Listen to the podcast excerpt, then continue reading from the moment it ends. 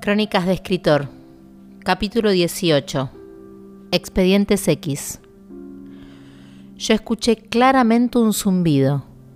Mis compañeros parecían hipnotizados por el mantra de la canción de los Beatles. Cantaban meciéndose levemente. Ya Guru Devan.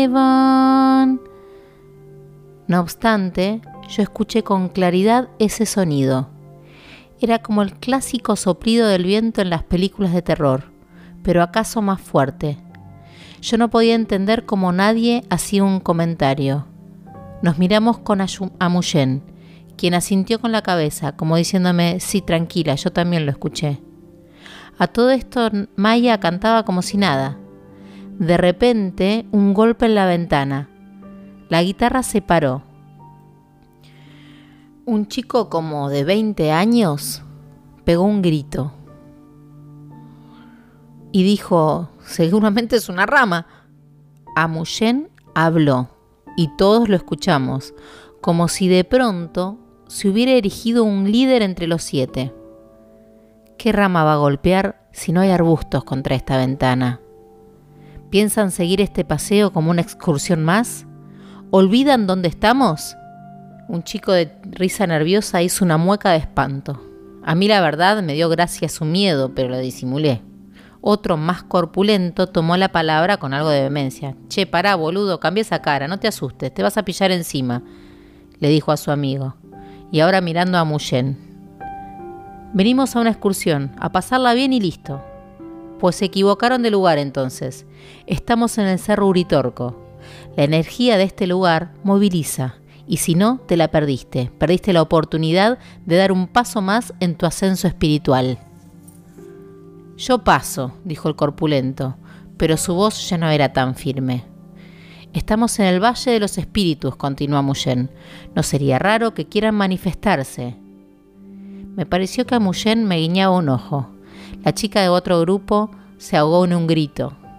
El asustado seguía con la cara compungida. El más robusto bajó la cabeza y el otro, el cual asumí que era el novio de la chica, la abrazó. Maya buscaba desesperadamente la mirada a Muyen y por mi parte me fui por una petaca. La noche pintaba que iba a ser larga. En eso nos sorprendió un nuevo golpe. Confieso que me asusté. Robusto y asustado se abrazaron y ahora la chica volvió a gritar. Calma, calma, ¿por qué se asustan? dijo a Muyen. Maya lo miraba arrobada.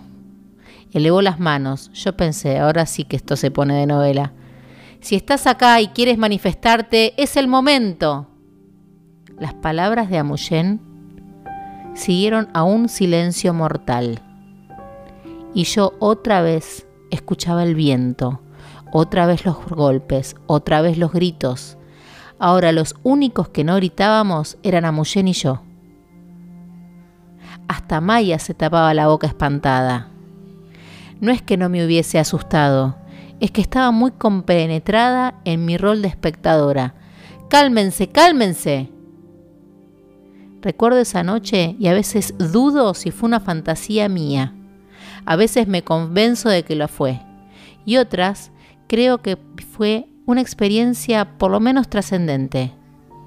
Yo seguí fiel a mi petaca.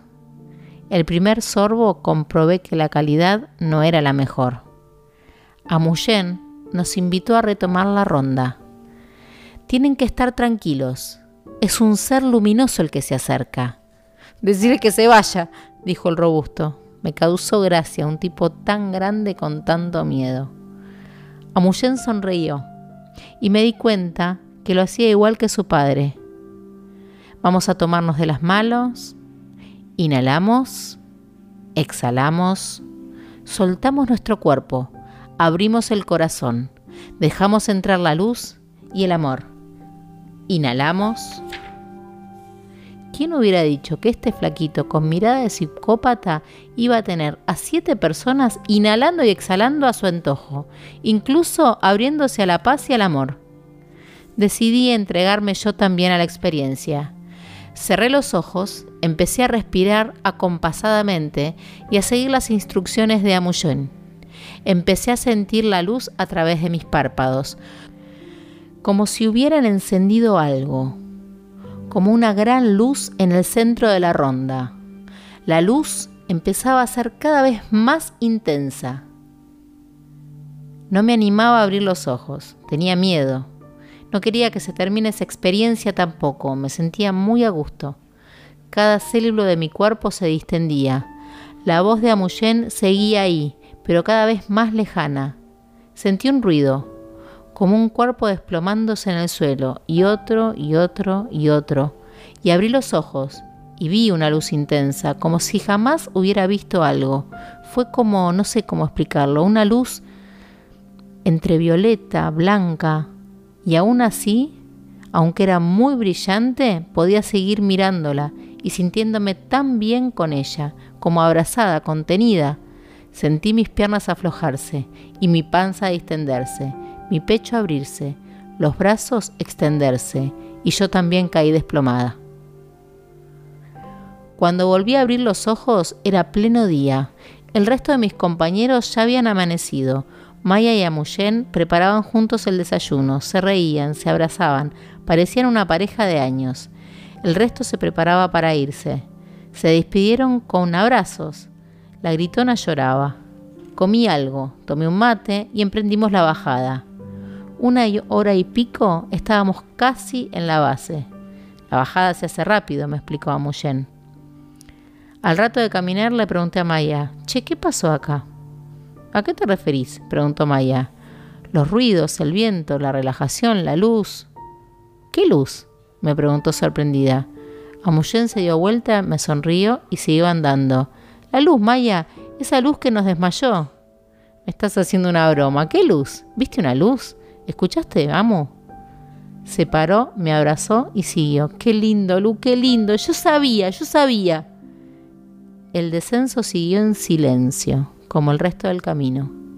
Yo estaba llena de preguntas. ¿Qué mierda había pasado allá arriba? ¿Qué era esa luz? ¿Por qué me sentía tan bien? Llegando a la cabaña, distinguí dos siluetas. No podía creerlo.